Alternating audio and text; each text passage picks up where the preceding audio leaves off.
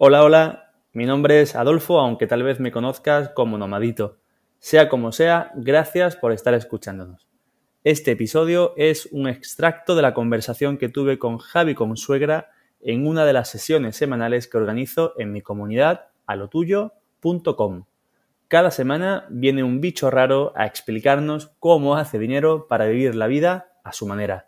Si te interesaría participar en las próximas, entra en alotuyo.com o escríbeme por Twitter con cualquier duda. Ahora sí, te dejo con Javi. Vamos a dar la bienvenida a Javi Consuegra. ¿Qué tal, Javi? El segundo invitado de A lo Tuyo. Me hace mucha, mucha ilusión seguir empezando contigo. Muchísimas gracias. Sé que, que no es el mejor mes y no es la mejor hora tampoco para decirle a alguien que no conoces de nada, pues claro que sí, me apetece contarte un poco mi vida y, qué es lo que hago. Em, así que bueno, de primera te lo voy a decir varias veces durante la conversación, pero muchas gracias por el tiempo en adelantado y, por la generosidad. Pues un verdadero placer. Y es cierto, estaba en la piscina, estoy en casa de mis suegros, en la piscina. Siempre es una hora buena, ¿no? Para hablar de lo que nos gusta. Eh, no se puede rechazar una invitación así. Yo me cuesta muchísimo decir que no a las cosas cuando me invitan a hablar de lo que yo hago, de mi evolución y si eso puede ayudar a alguien o, por lo menos despertar un poquito la curiosidad en algo, pues para mí es maravilloso. ¿Pero crees que eso es una característica común de gente que emprende, el que nos cuesta decir que no en general a, cosas, a líos? Pues es posible. Yo te digo que a medida que he sido mayor, eh, estoy aprendiendo más. Cada vez lo estoy haciendo mejor y cada vez tengo más claro lo que no quiero hacer.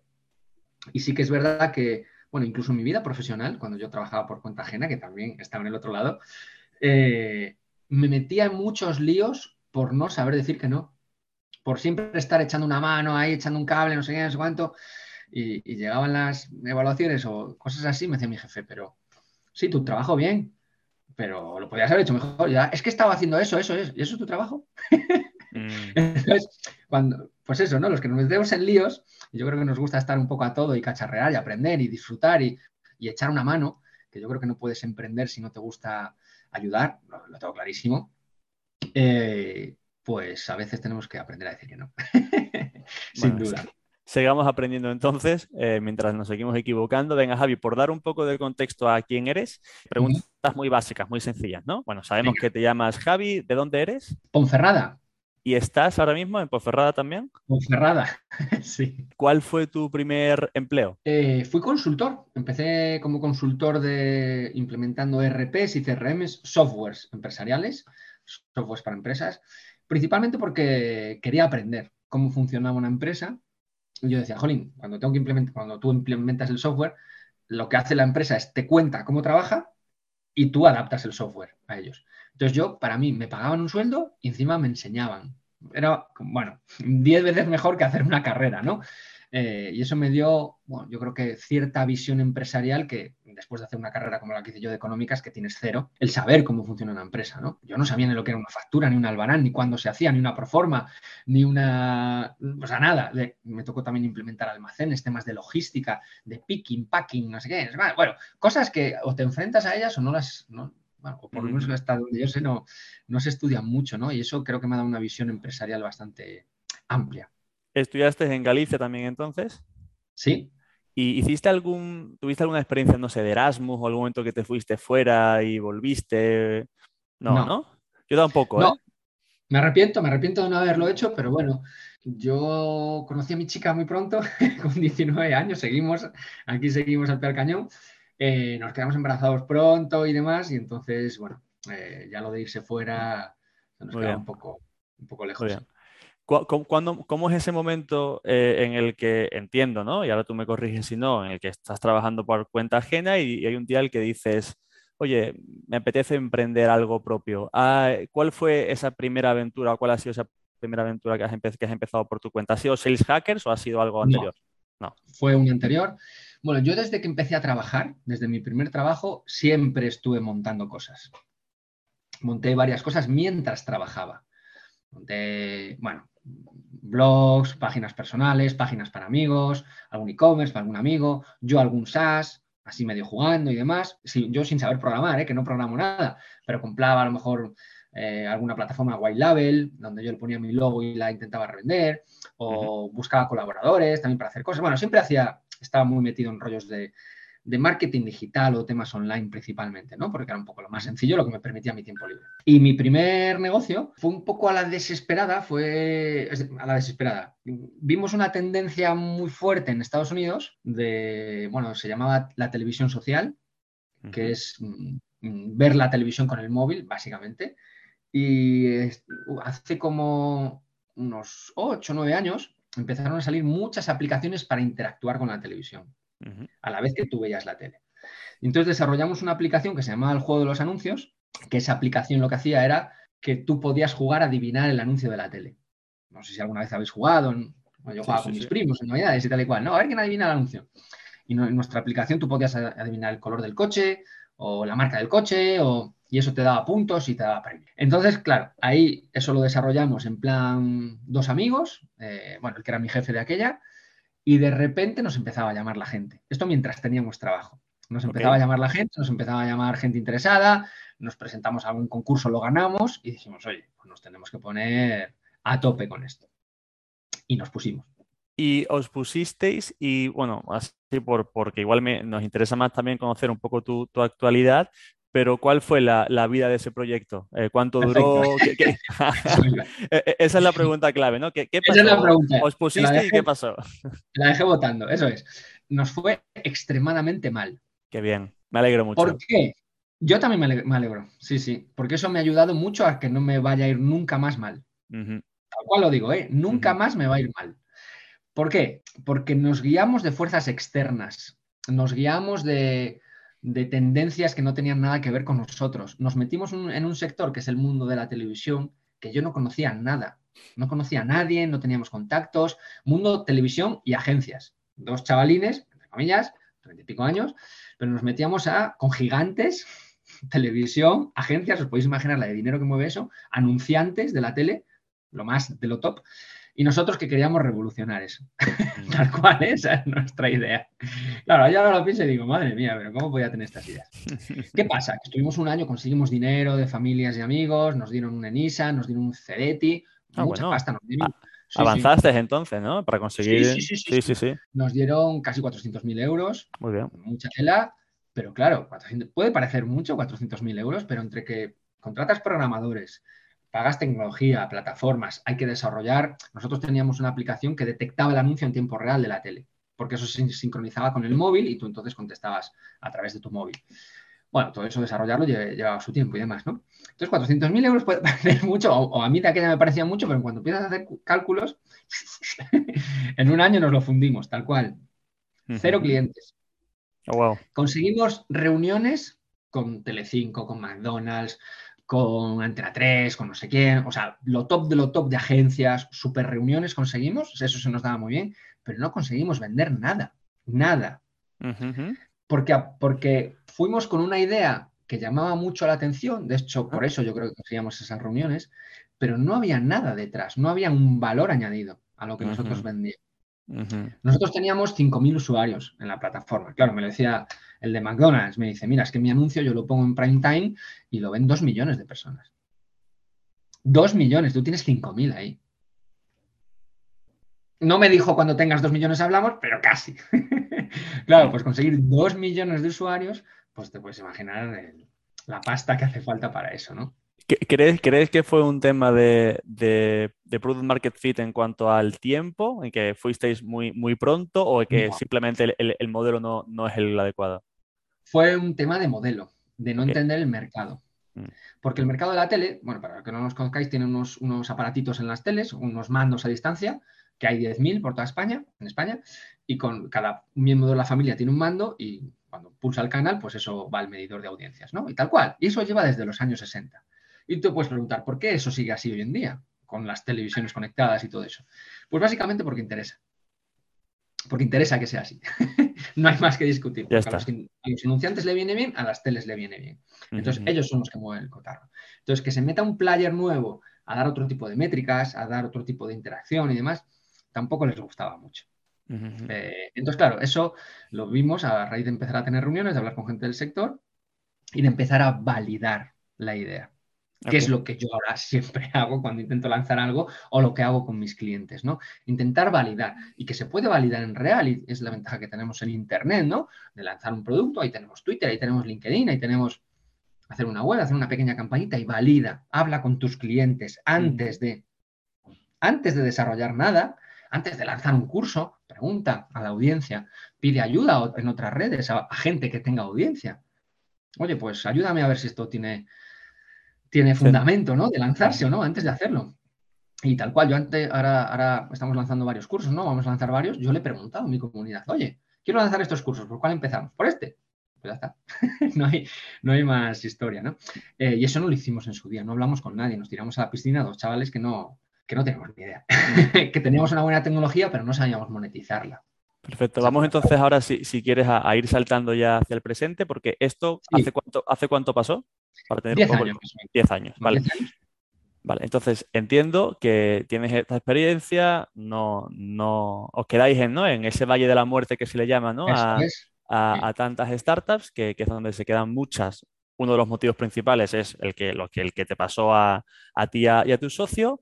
Eh, vuelves al lado oscuro, no, al lado oscuro, ¿no? Pero vuelves a, entonces a decir, bueno, tengo que recuperarme anímicamente. Eh, supongo que empiezas a trabajar para, por cuenta ajena, ¿no? Eso es, eso es. Le prometo a mi mujer que nunca más en la vida volveré a emprender. Me dice sí, cariño, sí, sí, te entiendo.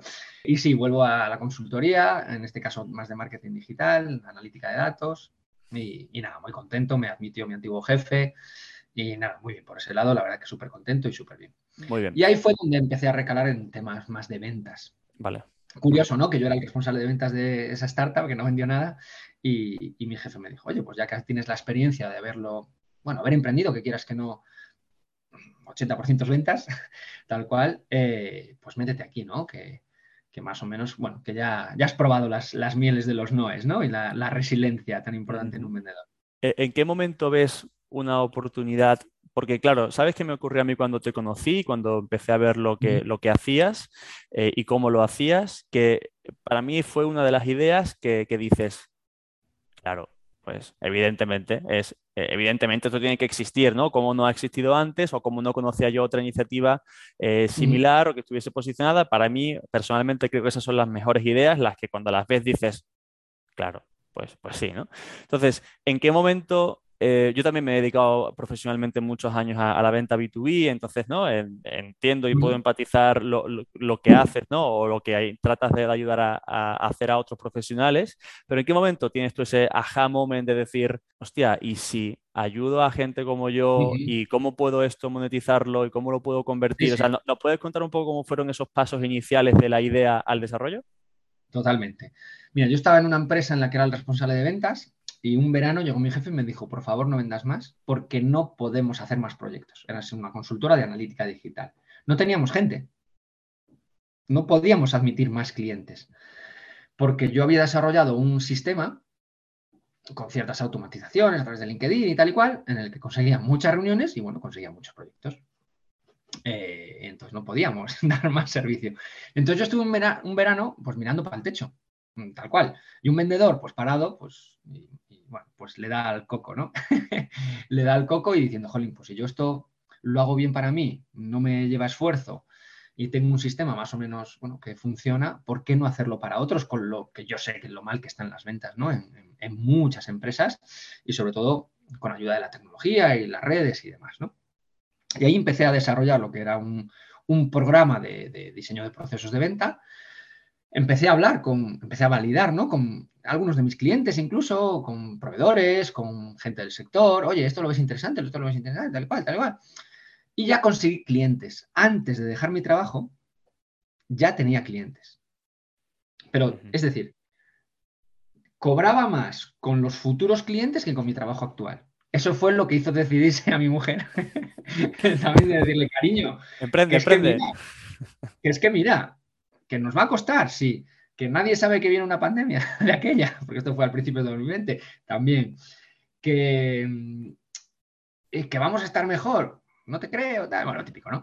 Eh, bueno, que va a haber altibajos y que ahora los fines de semana tendré la cabeza a veces en otras cosas, sí, que, pero que vamos a ser más felices también. Y, yo creo que eso fue la clave, ¿no? El, también haber, pasado por esa mala experiencia de dar el salto como a lo loco, de que ya no tenía niños y demás, en esta sí, dos hijos, eh, eh, más problemas, está claro, y más dudas, ¿no? Pero al ya tener medio apalabrados esos dos clientes iniciales que, pues ya cobraba más que en la mi anterior empresa, pues bueno, me hizo dar el salto con mucha más confianza. ¿Qué era lo que le ofrecías así a nivel general a esos dos clientes? O sea, ¿cuál era el nivel de complejidad del servicio o, cuánto se parece a lo que hoy haces? Eh, ¿Hay algo ahí? Se parece muchísimo. Nosotros lo que hacemos es acompañar a nuestros clientes en el diseño de procesos de venta. Cubrimos desde la parte de captación, cómo captar, cómo hacer seguimientos, cómo hacer bases de datos, cómo automatizar LinkedIn a través del email, cómo implementarlo en el CRM y demás y la parte de cierre de ventas, cómo hacer cierres, cómo hacer seguimientos, cómo plantear una propuesta de valor, eh, cómo hacer un funnel, cómo hacer emails, también parte de contenidos, de inbound, bueno, un poquito de todo, ¿no? es decir, cubrimos tanto la parte de outbound y outbound, pero procedimentado, para que la empresa tenga esos procesos internamente. Y después, pues puedas contratar a más gente del equipo y puedas escalar. Esa es la clave de lo que hacemos nosotros, ¿no? Y el proceso sí ha evolucionado. Antes era de un año, ahora dura cuatro meses.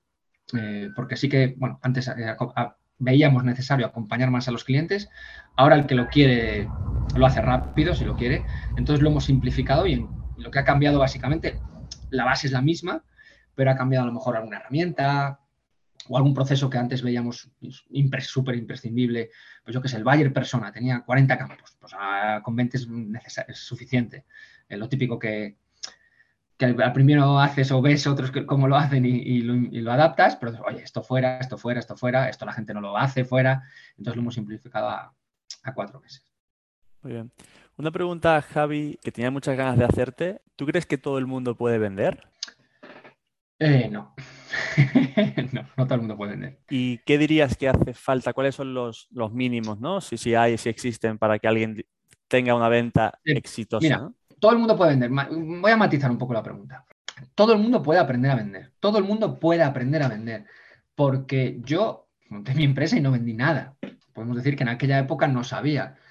¿Qué me cambió ahora a ser mentor de empresas y de empresas enormes y de startups y bueno, de todo tipo? Eh, que yo me formé. Yo me formé, empecé a leer mucho, bueno, hice un máster con unos canadienses también, eh, me obsesioné con el tema de ventas, ¿no? Y entonces yo tengo esa curiosidad innata, pues que a mí me, encanta. Entonces yo creo que eso es lo que me permite también enseñar a otros.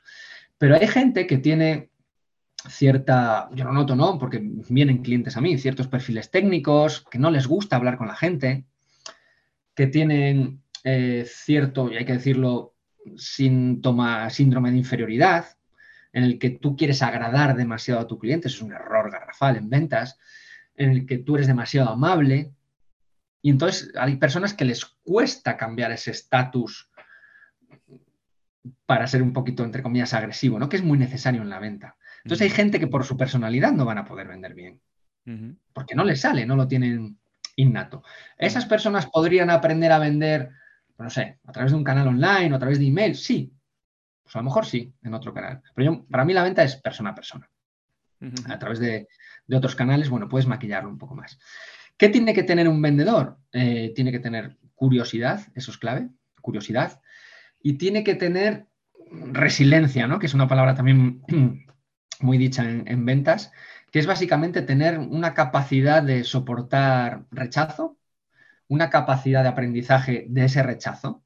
No simplemente, oye, me ha dicho que no, pues nada, me ha dicho que no, pues nada, no. ¿Por qué me ha dicho que no? ¿Cómo puedo hacer para mejorar ese no? ¿Puedo adelantarme yo a ese no? Básicamente, tener un orden y trabajar bien de una manera sistemática. Bueno, que eso lo podremos, lo podemos aprender todos, ¿no? Por muy desordenado que sea, si tienes un sistema que ves que funciona, pues puedes llegar a seguirlo. Pero sobre todo para mí es la clave la curiosidad. El, querer aprender, ser mejor cada día y, que tengas un poquito de interés en, mejorar. Porque hay mucha información por ahí fuera de todo eh, y creo que la clave es poder hacerte tu propio método ver lo que funciona para ti, ver lo que adaptas, lo que bebo de esta persona, lo que bebo de esta, lo que veo por ahí que me gusta, cómo eso lo adapto a mí. Y no, no, suele ser fácil, ¿no? Por, por, eso estamos los mentores, ¿no? Para ayudar a la gente también a que adaptar los, los métodos o los sistemas también a esa persona, a ese mercado. Hay mercados en los que puedes y debes ser más agresivo, hay mercados en los que debes de ser más complaciente. También tu estatus, tu, tu posicionamiento, ¿no? Si eres una startup que acabas de empezar, pues tienes que dar más facilidades. Si eres una empresa un poco más con renombre, puedes ser un poco más directo. Bueno, hay diferentes métodos, ¿no?